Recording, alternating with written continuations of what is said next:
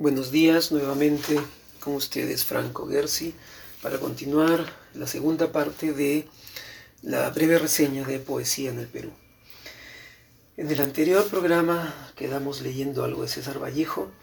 Voy a iniciar con lecturas complementarias de César Vallejo para después explicar el devenir de la literatura en el siglo XX. Leeré un poema que Vallejo dedicó a González Prada, que se llama Los dados eternos. Dios mío, estoy llorando el ser que vivo. Me pesa haber tomadote tu pan. Pero este pobre barro pensativo no es costra fermentada en tu costado. Tú no tienes Marías que se van. Dios mío, si tú hubieras sido hombre, hoy supieras ser Dios. Pero tú, que estuviste siempre bien, no sientes nada de tu creación. Y el hombre sí te sufre, el Dios es Él. Hoy que en mis ojos brujos hay candelas, como en un condenado, Dios mío, prenderás todas tus velas y jugaremos con el viejo dado. Tal vez, oh jugador, al dar la suerte del universo todo, surgirán las ojeras de la muerte como dos haces fúnebres de lodo. Dios mío, y esta noche sorda, oscura, ya no podrás jugar porque la tierra es un dado roído y ya redondo, a fuerza de rodar a la aventura, que no puede parar sino en un hueco, en el hueco de la inmensa sepultura.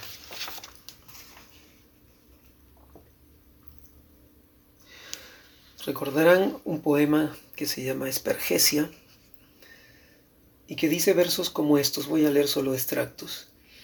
Yo nací un día que Dios estuvo enfermo.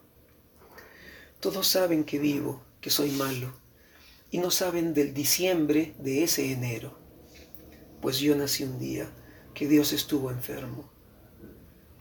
Hay un vacío en mi aire metafísico que nadie ha de palpar el claustro de un silencio que habló a flor de fuego.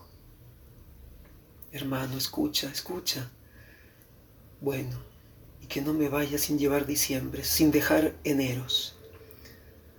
Todos saben que vivo, que mastico, y no saben por qué en mi verso chirrían oscuros sin sabor de féretro. Lullidos vientos desenroscados de la esfinge preguntona del desierto. Todos saben y no saben que la luz es tísica y la sombra gorda. no saben que el misterio sintetiza y que Él es la joroba, musical y triste que a distancia denuncia el paso meridiano de las lindes a las lindes. Yo nací un día que Dios estuvo enfermo, grave.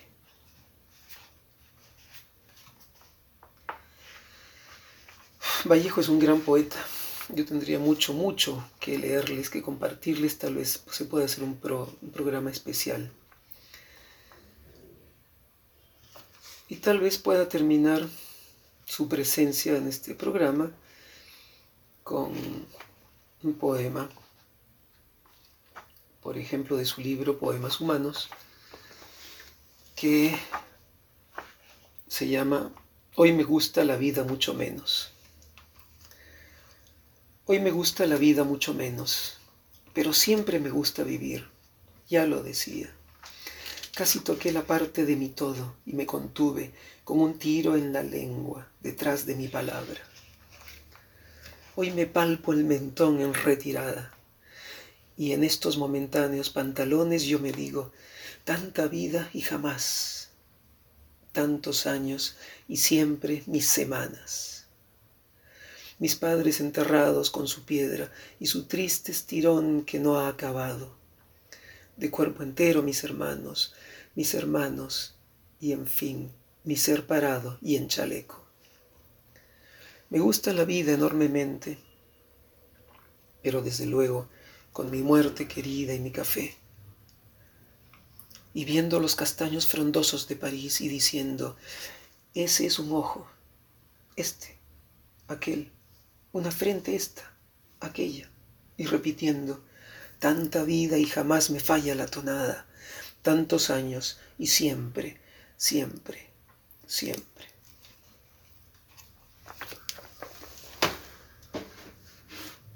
Em, hemos empezado entonces la segunda, segundo programa y estábamos hablando de el vanguardismo. Hemos mencionado a Vallejo y podríamos mencionar al indigenismo incluso como una tendencia que aparece en los años 20 y 30, donde escritores eh, de, cuentos como López Albújar, como Ciro Alegría, José María Arguedas, van a, perdón, van a expresar eh, el mundo andino que hasta ese momento había estado maltratado, oculto, escondido, a propósito, en nuestra literatura. Vallejo lo va a sacar en muchos de sus poemas y continuarán estos escritores que les acabo de mencionar. Quisiera mencionar, por lo tanto, que a partir de esos años vamos a hablar y vamos a leer algunos poemas de Carlos Oquendo de Amat, por ejemplo, un poeta puneño. Puno es una ciudad ubicada a casi 4.000 metros a orillas del lago Titicaca, el cual escribe solo un libro, básicamente, ¿no? Que se llama Cinco metros de poemas. ¿Qué otros poetas mencionaríamos de esos años? César Moro, Juan Parra del Riego, Martín Adán, Emilio Adolfo Westphalen, que junto con, con César Moro harán exposiciones sobre el surrealismo en Perú, promoverán con escritores, pintores peruanos, chilenos el surrealismo ya en los primeros años del siglo XX, ¿no? en los años que nos están, que estamos tratando. Eh, ya la poesía se libera de términos ideológicos, morales, teológicos, y entramos a una poesía mucho más auténtica, mucho más eh, enfrentada también con los poderes eh, normalmente establecidos. Podemos citar Javier, Javier Abril de Vivanco incluso. Y después Perú va a tener algo que se llaman generaciones de poetas y escritores, generación del 50, del 60, del 70, etc. En la generación del 50 podemos encontrar a eh, famosos escritores de cuentos como Julio Ramón Ribeiro. Em, en poesía eh, en teatro podemos hablar de Solari Swain, de Sebastián Salazar Bondi, em, narradores como Carlos Eduardo Zabaleta. Y en poesía hablaremos de Carlos Germán Belli, de Jorge Eyelson, Blanca Varela, Javier Sologuren, Francisco Bendezú, Alejandro Romualdo, Juan Gonzalo Rose, Washington Delgado, por citar solo algunos. De muchos de ellos vamos a leer poemas a continuación y quisiera poder entender de qué hablamos antes de demorarme mucho en citar sus, sus vidas, que cada una de ellas tiene muchísimo que expresarse.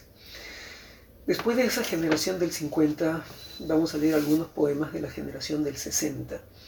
A nivel narrativo vamos a encontrar aquí a Mario Vargas Llosa, Osvaldo Reynoso, eh, Antonio Galvez Ronceros, y está ambientada pues en una época, como ya sabemos, de contracultura, de revolución sexual, movimiento feminista, época de, un mundo dividido en dos políticamente, Guerra Fría, comunismo, capitalismo, em, los Beatles, Rolling Stones, Woodstock, Bob Dylan y la revolución que todo eso conlleva. ¿no? En poesía tendremos escritores como Antonio Cisneros, Javier Heró, César Calvo, Rodolfo Inostroza, Luis Hernández, Marco Martos, Hildebrando Pérez, Mirko Lauer, Winston Orrillo, eh, que son de los cuales no vamos a tener tiempo de leer, sino dos o tres expresiones por la escasez de los minutos pero definitivamente ya tenemos una generación distinta, la del 50, que mira el mundo como un rompimiento de los típicos arquetipos culturales, sociales establecidos hasta, ese momento. Si empezamos entonces bajo ese esquema, yo propondría leer algo de Carlos Oquendo de Amat, el poeta que yo les comenté que hizo un libro que se llama Cinco metros de poemas, 1927-28. ¿De qué se trata esto? Un libro que en realidad es una página que mide casi 5 metros y que está plegada como si fuera un acordeón, en donde hay una serie de caligramas, gráficos, líneas, avisitos, eh, letreros, y donde es como si uno entrara a un mundo totalmente lúdico. Eh, el libro empieza con algún poema, por ejemplo, como Aldeanita, Aldeanita de seda, ataré mi corazón como una cinta a tus trenzas, porque en una mañanita de cartón a este bueno aventurero de emociones le diste el vaso de agua de tu cuerpo y los dos reales de tus ojos nuevos. 1923. Hay poemas que se titulan El cuarto de los espejos, Hachazos de tiempo, Reclam, película esportiva pasada dos veces, cuando es un caligrama eh, vertical prácticamente. hay un intermedio de 10 minutos de intermedio para que uno se tranquilice y pueda respirar un poco frente a lo que viene. O sea, es un libro muy interesante. Podría leerles compañeras después de ese intermedio.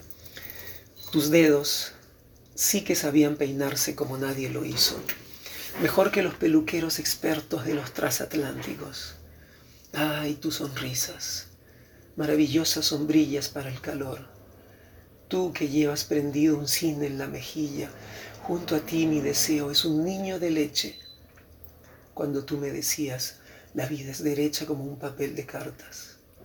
Y yo regaba la rosa de tu cabellera sobre tus hombros. Por eso, y por la magnolia de tu canto, qué pena la lluvia cae desigual como tu nombre. Se fue Carlos Oquendo, de Amat. Propondría leer,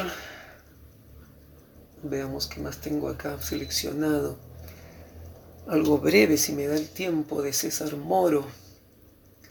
Como les comenté, y entramos al surrealismo. ¿Qué podría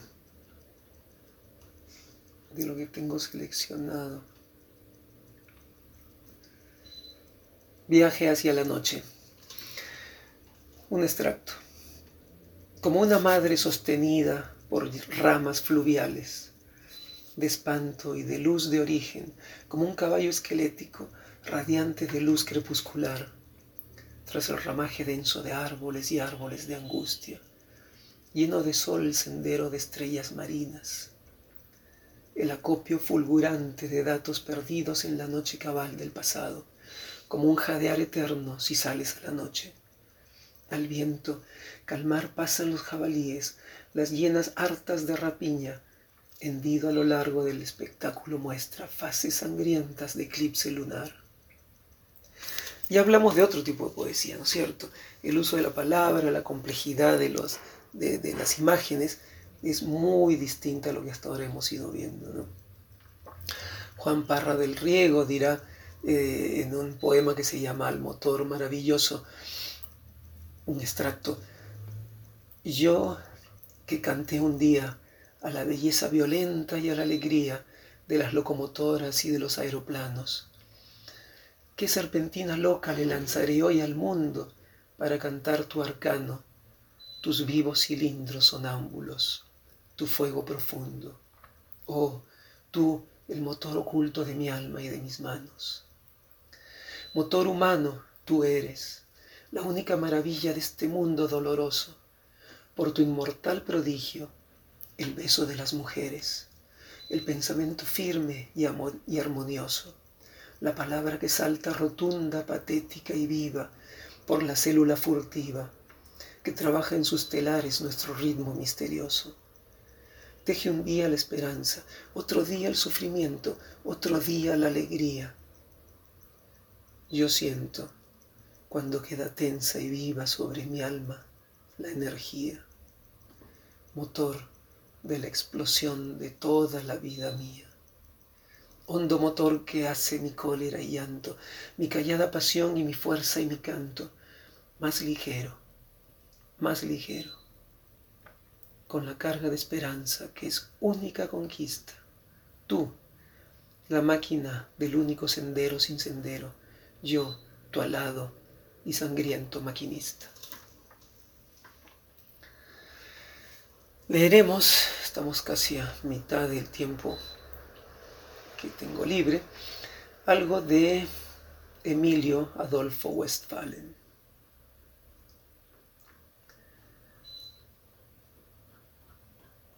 ¿Qué propondría leerles? Estoy pasando varios escritores y varios poemas seleccionados, pero no da el tiempo, ¿no? De Westphalen leeré He dejado descansar tristemente mi cabeza.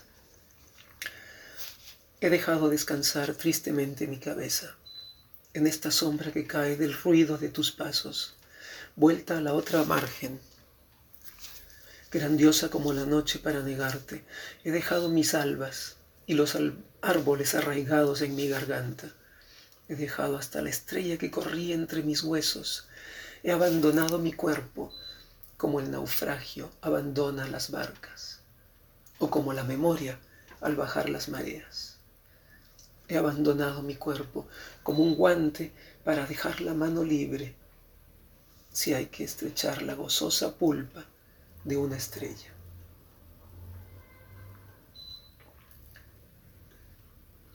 Y de Westphalen compartiré un... Es que, es, que hay tanto.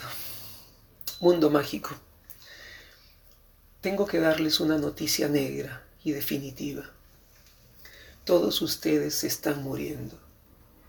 Los muertos, la muerte de ojos blancos, las muchachas de ojos rojos, volviéndose jóvenes, las muchachas, las madres, todos mis amorcitos. Yo escribía, dije amorcitos, digo que escribía una carta, una carta, una carta infame, pero dije amorcitos. Estoy escribiendo una carta, otra será escrita mañana. Mañana estarán ustedes muertos. La carta intacta, la carta infame también está muerta. Escribo siempre y no olvidaré tus ojos rojos. Es todo lo que puedo prometer. Tus ojos inmóviles, tus ojos rojos. Es todo lo que puedo prometer. Cuando fui a verte tenía un lápiz y escribí sobre tu puerta. Esta es la casa de las mujeres que se están muriendo, las mujeres de ojos inmóviles, las muchachas de ojos rojos. Mi lápiz era enano y escribía lo que yo quería. Mi lápiz enano, mi querido lápiz de ojos blancos. Pero una vez lo llamé el peor lápiz que nunca tuve. No oyó lo que dije, no se enteró. Solo tenía ojos blancos. Luego besé sus ojos blancos y él se convirtió en ella y la desposé por sus ojos blancos y tuvimos muchos hijos, mis hijos o sus hijos. Cada uno tiene un periódico para leer, los periódicos de la muerte que están muertos, solo que ellos no saben leer. No tienen ojos, ni rojos, ni inmóviles, ni blancos. Siempre estoy escribiendo y digo que todos ustedes están muriendo. Pero ella es el desasosiego y no tiene ojos rojos. Ojos rojos, ojos inmóviles. Va, no la quiero.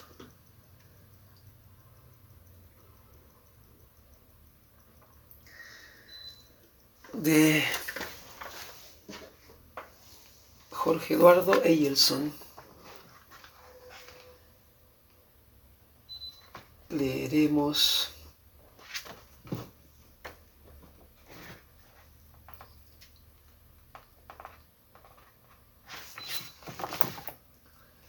este poema.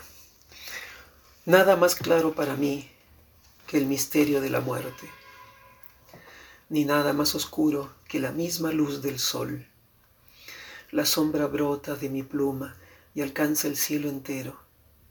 Dama de traje infinito, baila solas con su luz, siempre detrás de las cosas, siempre a la espalda de todo, con su gran cola vacía y su llamarada, semejante a este poema que apenas logro escribir y ya no es nada.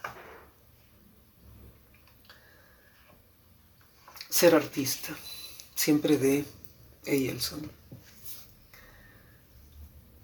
Ser artista es convertir un objeto cualquiera en un objeto mágico. Es convertir la desventura, la imbecilidad y la basura en un manto luminoso. Es padecer día y noche de una enfermedad deslumbrante. Es saborear el futuro, oler la inmensidad, palpar la soledad. Es mirar, mirar, mirar, mirar es escuchar el canto de Giotto, el sollozo de Van Gogh, el grito de Picasso, el silencio de Duchamp. Es desafiar a la razón, a la época, a la muerte. Es acariciar mujer e hijos como si fueran telas y pinceles. Es acariciar telas y pinceles como si fueran armas de combate. Es acariciar armas de combate como si fueran tubos de colores es acariciar tubos de colores como si fueran pájaros vivos. Es pintar el cielo estrellado como si fuera un basural. Es pintar un basural como si fuera el cielo estrellado. Es vivir como un príncipe, siendo solamente un hombre cualquiera. Es vivir como un hombre cualquiera, siendo solamente un príncipe. Es jugar, jugar, jugar jugar. Es cubrirse la cabeza de azul ultramar, es cubrirse el corazón de rojo escarlata, es jugarse la vida por una pincelada, es despertar todos los días ante una tela vacía, es no pintar nada.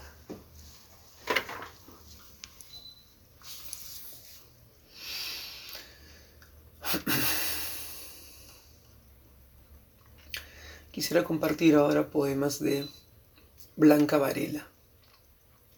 Seguimos con la generación del 50. A media voz. La lentitud es belleza. Copio estas líneas ajenas. Respiro, acepto la luz. Bajo el aire ralo de noviembre, bajo la hierba sin color, bajo el cielo cascado y gris, acepto el duelo y la fiesta no he llegado, no llegaré jamás. En el centro de todo está el poema intacto. Sol ineludible, noche sin volver la cabeza. Merodeo su luz, su sombra animal de palabras, husmeo su esplendor, su huella, sus restos, todo para decir que alguna vez estuve atenta, desarmada, sola, casi en la muerte, casi en el fuego.